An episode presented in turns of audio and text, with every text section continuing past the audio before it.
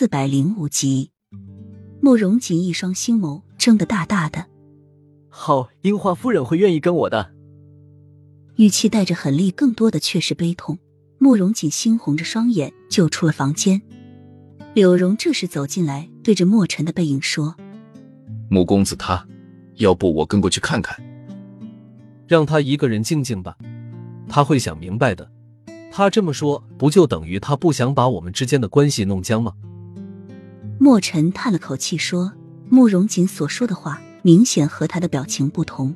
慕容锦质问他的时候，应该是愤怒的，但是他的神情却很是悲痛。”似乎在歇斯底里的用另外一种方式挽住一个人吗？起先他不知道，现在他知道了。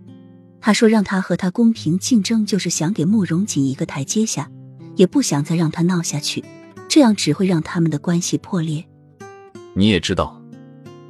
柳荣想了半天说：“以前不知道，现在知道了。”墨尘回过身，口气低吟：“你早就知道了。”柳荣摇摇头，原先只是猜测，今天才证实的。啊啊！慕容锦出了太子宫，就跳入了玉成河中，将水狠狠的扑在自己的脸上，用力的拍打着水，似在发泄一般。为什么？为什么他喜欢的人总是另有所爱？他原先守候一个人，守候了三年，但是他最终还是走向女人的怀抱。墨尘。他真的没有想过要告诉他，但是他今天听到墨尘和樱花夫人的对话，他真的再也按耐不住了。为什么每次的结果都是这样？难道这个世界上真的只有他一个喜欢男人的男人吗？啊！慕容锦运足内力，狠狠的击向水中，池水立马如同爆炸一般飞起十几厘米的水柱，发出砰砰的爆炸声。慕容锦似乎还不解恨。双手死命的在脸上撕扯着，很快脸上就出现了很多碎片。慕容锦用水一冲，原先俊朗的面容一下子变得清秀无比，眉宇中带着淡淡的阴柔之笑。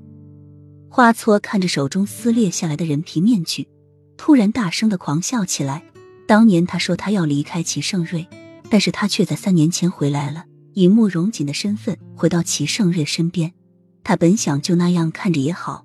但是却没有想到，他竟会又喜欢上一个叫墨尘的人。他喜欢齐盛瑞是因为他的美貌，而墨尘却让他产生一种依赖性。